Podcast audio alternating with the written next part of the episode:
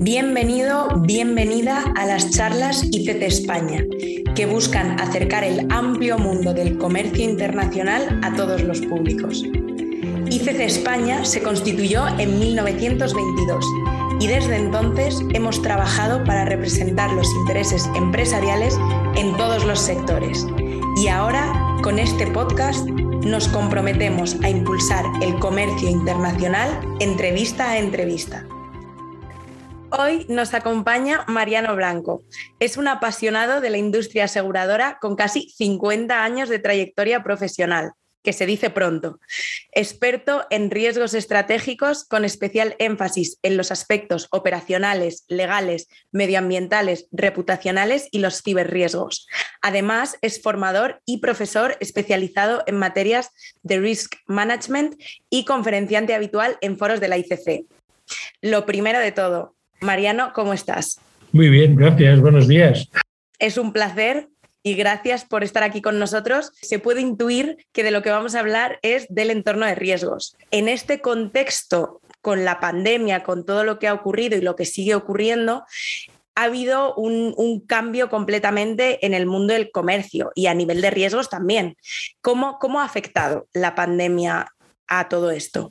Bueno, es bastante amplia la cuestión. A ver, la, pandemia ha tenido una afectación bastante severa y además ha sido mucho mayor de lo que aparentemente se pudiera creer. Así a priori parece que no ha pasado nada. Las empresas aseguradoras eh, son un soporte de la economía mundial, son un importante jugador, un player importante de la economía mundial y han sufrido un fuerte impacto en sus cuentas de resultados. Es decir, no solo la banca, no solo el comercio, no solo el turismo, también las empresas aseguradoras se han visto muy afectadas. Ha habido una avalancha de siniestros que además han sido siniestros imprevistos, siniestros que en muchos casos no estaban ni siquiera contemplados en las pólizas. Y ahí viene el dato importante.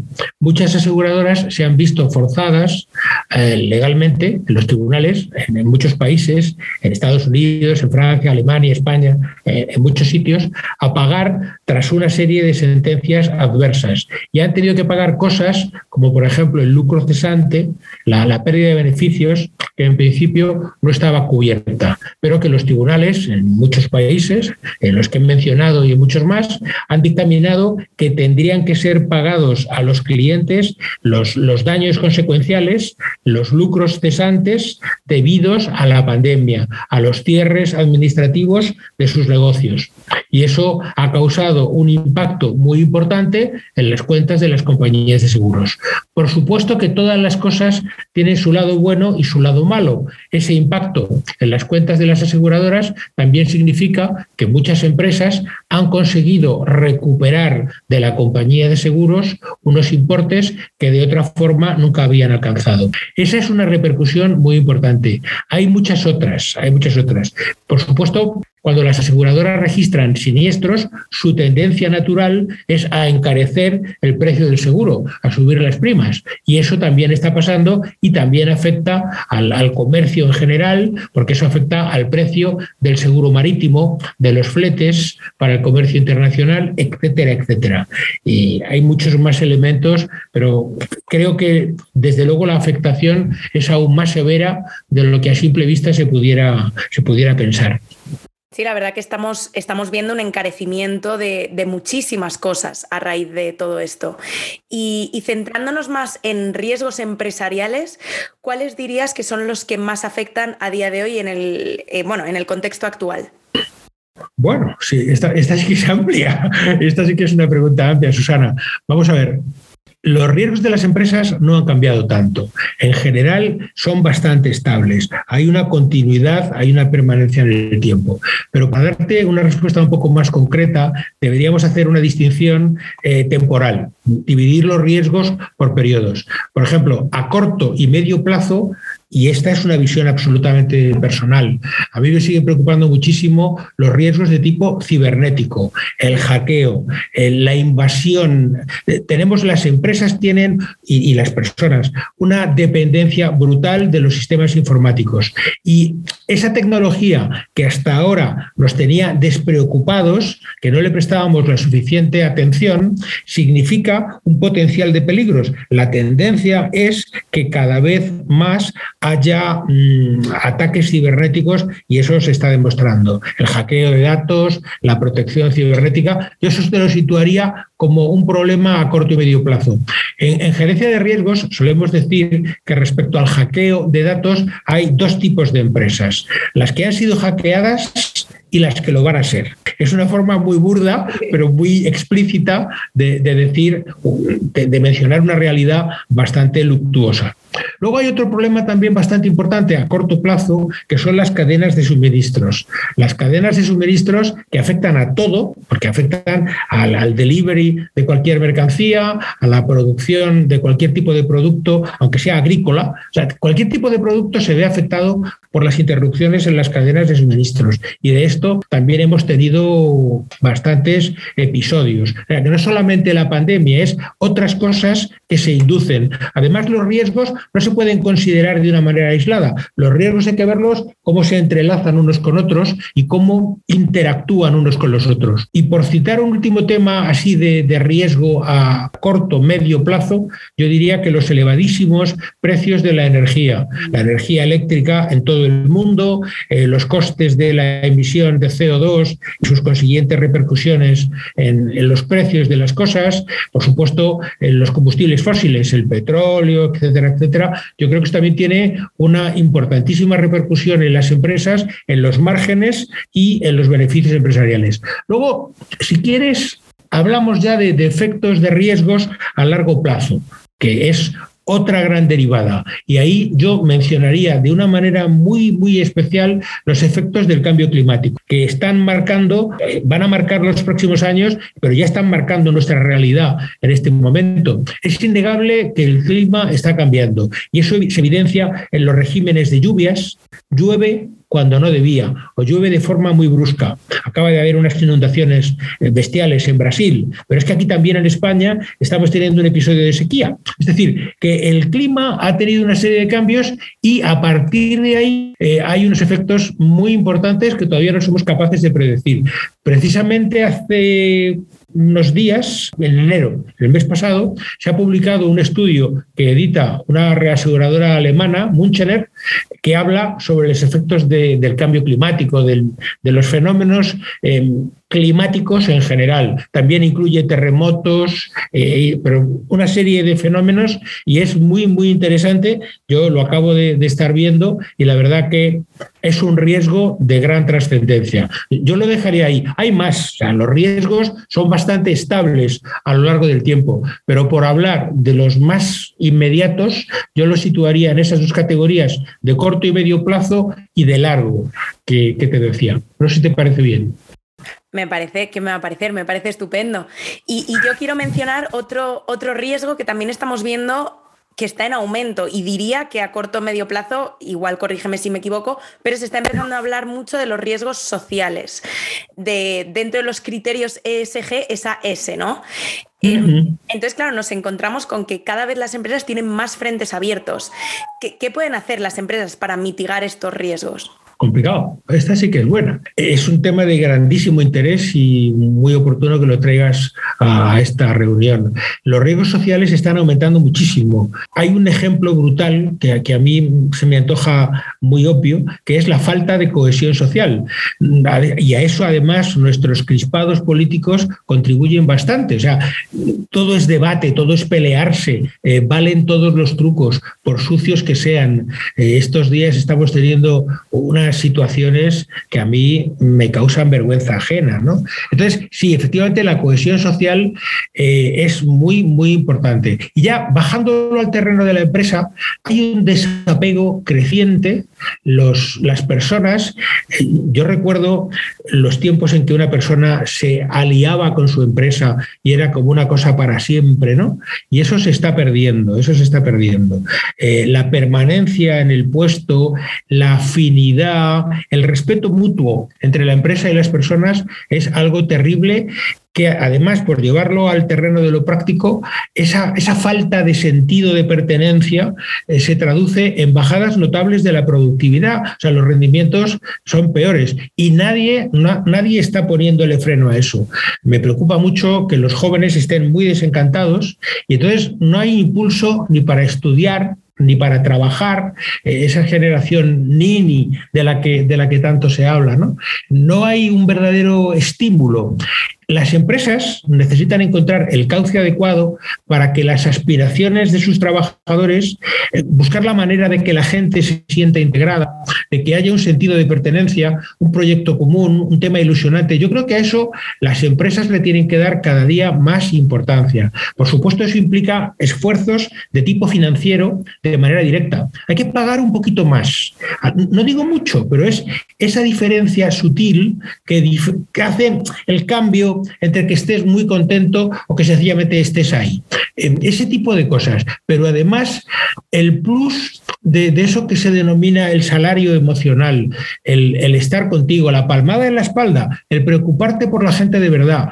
Eh, hay muchas, muchas consultoras, se habla mucho del people first, eh, tratando de poner primero a las personas, pero luego en realidad lo que tenemos que hacer es verificar que eso sea cierto y que eso lo perciban eh, nuestros colaboradores, que lo perciba toda la cadena de la empresa, porque eso al final genera un clima muy positivo, muy, muy bueno, la gente está dispuesta también a hacer un poco más. Si la empresa se lo, eh, lo diré muy en coloquial, si la empresa se lo ocurra, consigue que los trabajadores se lo ocurren también. Yo creo que esa, esa falta de cohesión social hay que atajarla como sea y desde luego a efectos de empresa mi consejo es mm, muy, muy estricto en eso.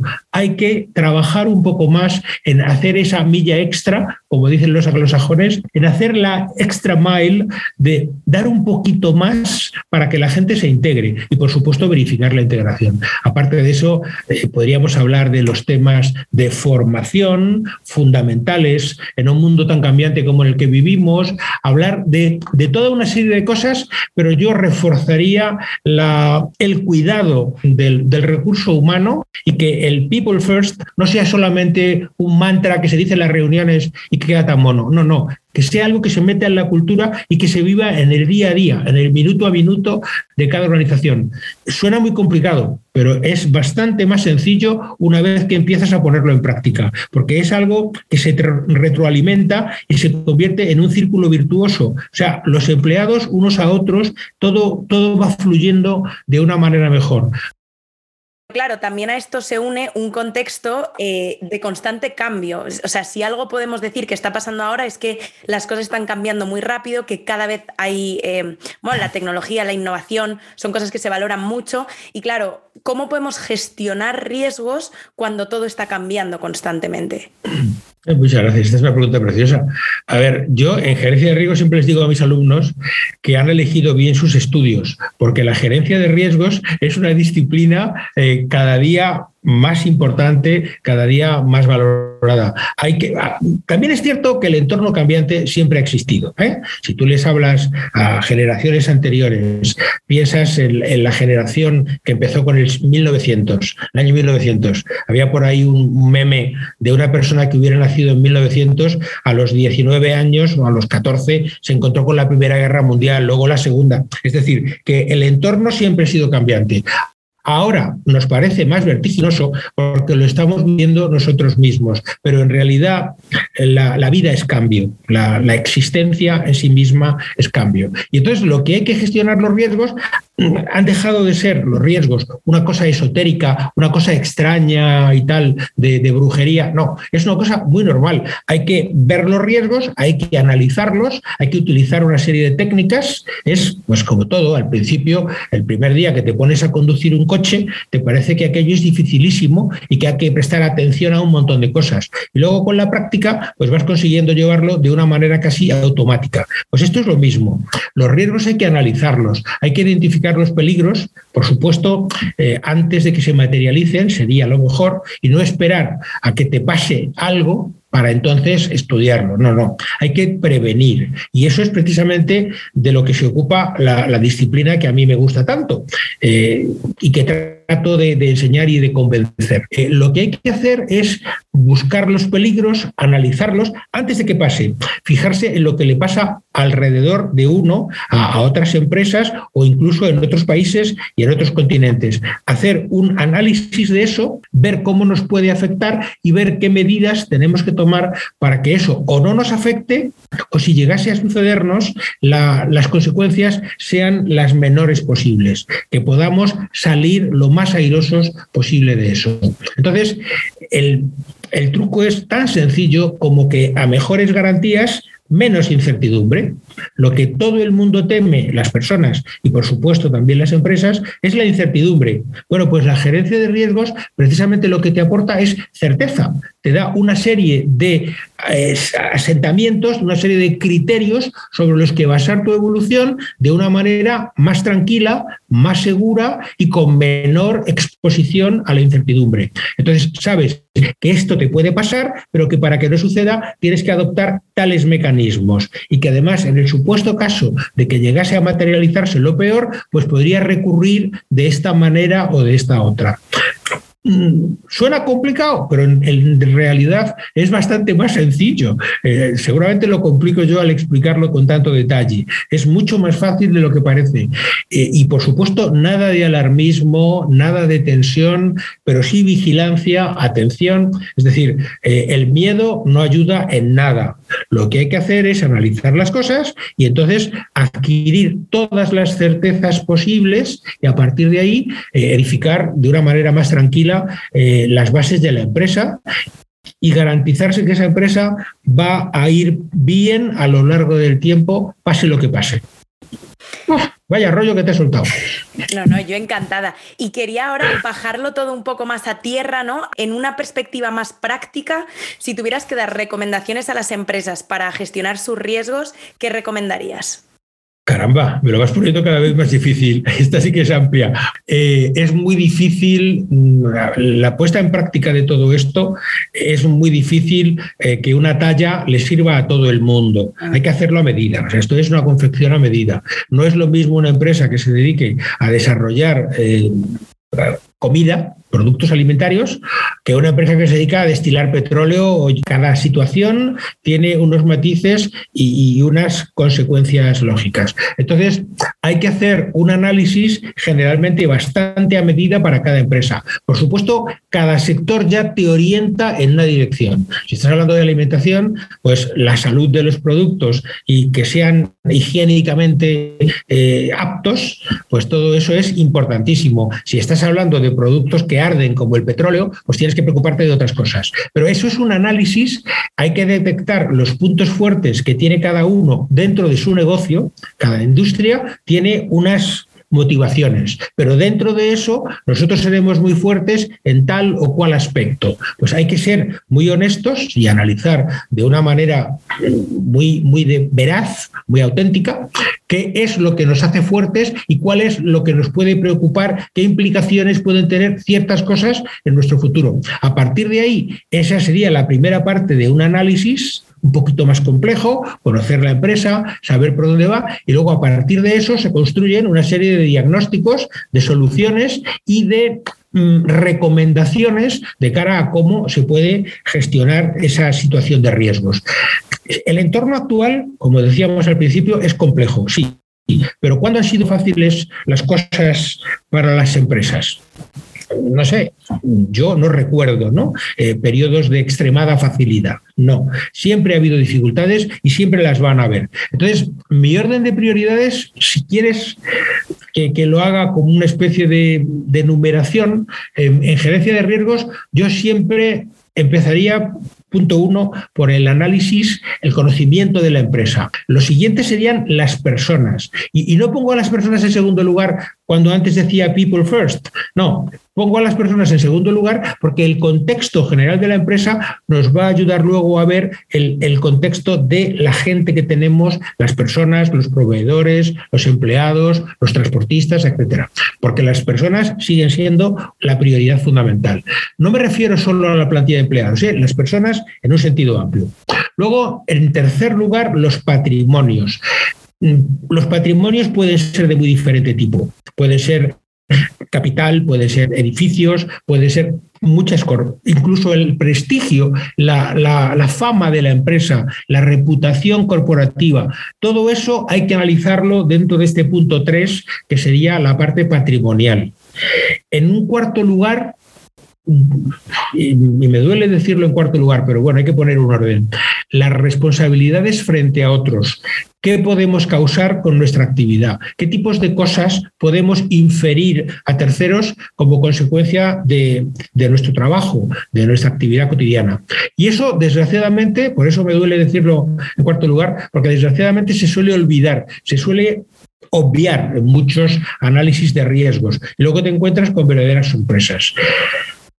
Lo he mencionado de pasada, lo he mencionado de pasada. Hay un aspecto crítico que yo lo denominaría el, tema cero, el tema cero, que son los valores intangibles. Me he referido antes a la reputación, a la imagen de la empresa, al valor de la marca, al, valor corporativo. Eso es fundamental y está en los otros cuatro temas, en el de las responsabilidades, los patrimonios, las personas, en, el punto que decía antes de, cuál es el contexto global de la empresa. Hay que ser muy, muy consciente de, cuáles son nuestros intangibles y cómo nos pueden afectar. Y yo estoy siguiendo con, con verdadera desolación lo que le está pasando al fabricante norteamericano de aviones Boeing que a consecuencia de unos errores de diseño y de unos problemas en el modelo 747, el modelo MAX 8, se han caído varios y que ha habido una caída, brutal. o sea, se han caído los aviones, pero eso ha dado lugar a una caída de la reputación de la empresa, de Boeing, eh, brutal. Entonces los pedidos han dejado de, de haber pedidos, los aviones de ese modelo, de ese tipo, han tenido que estar aparcados un montón de meses con los consiguientes perjuicios para las aerolíneas. Es decir, que por un pequeño error de cálculo, un mal diseño que no se repara, luego eso da lugar a una pérdida reputacional bestial que se convierte en cuenta de resultados, en caída de pedidos, en reclamaciones de los clientes horrible, una situación horrible. Y eso me temo que es de los hermanos pequeños que nadie se fija en la cuestión, en, los temas intangibles, en la, reputación, en la marca, en la imagen. E incluso eh, en estos días estamos asistiendo a que nadie repara en la imagen eh, profesional de algunos partidos políticos con los tipos de cosas que hacen, ¿no? Y, me imagino que sabes a qué me refiero, Susana, y que quienes nos escuchen eh, también sabrán por dónde voy hay que vigilar mucho más eh, lo que haces, lo que dices, cómo te comportas, porque todo eso es una manifestación, eh, es una expresión de cómo te eres, de, qué en realidad aportas, de cómo te comportas en la sociedad. Y, me parece, otra vez, me parece que tu pregunta la he desarrollado demasiado, no lo sé, y además no me cortas. No, no, yo estaba encantada de escucharte y eso sí, nos dejas con muchos temas para, pensar, para reflexionar, para darle vueltas y, para ponernos manos a la obra, que también creo que, que no se puede dejar los riesgos al, azar y como bien decías, pues es toda una disciplina y es toda una disciplina que las empresas tienen que tener ahí. Así que de verdad, muchísimas gracias eh, por esta entrevista, ha sido un verdadero placer. El mío. Muchas gracias, Susana, a ti y a todos los que nos escuchan y dedican su tiempo y su inteligencia a pensar en estas cosas que son buenas para la empresa. Decías disciplina y como palabra está muy bien aplicada, porque es una disciplina en el sentido de ciencia, en el sentido de, de acción, pero también es una disciplina la que hay que mantener para controlar estas cosas y que disciplinadamente los riesgos no nos pasen por encima. Muchas gracias, Susana. Ha sido un placer. Muchas gracias. Hasta la vista. Muchas gracias por estar con nosotros. Mi nombre es Susana Bocobo y esto ha sido Charlas ICT España. Nos puedes seguir en arroba ICT Spain y contactar con nosotros siempre que quieras. Hasta la próxima semana.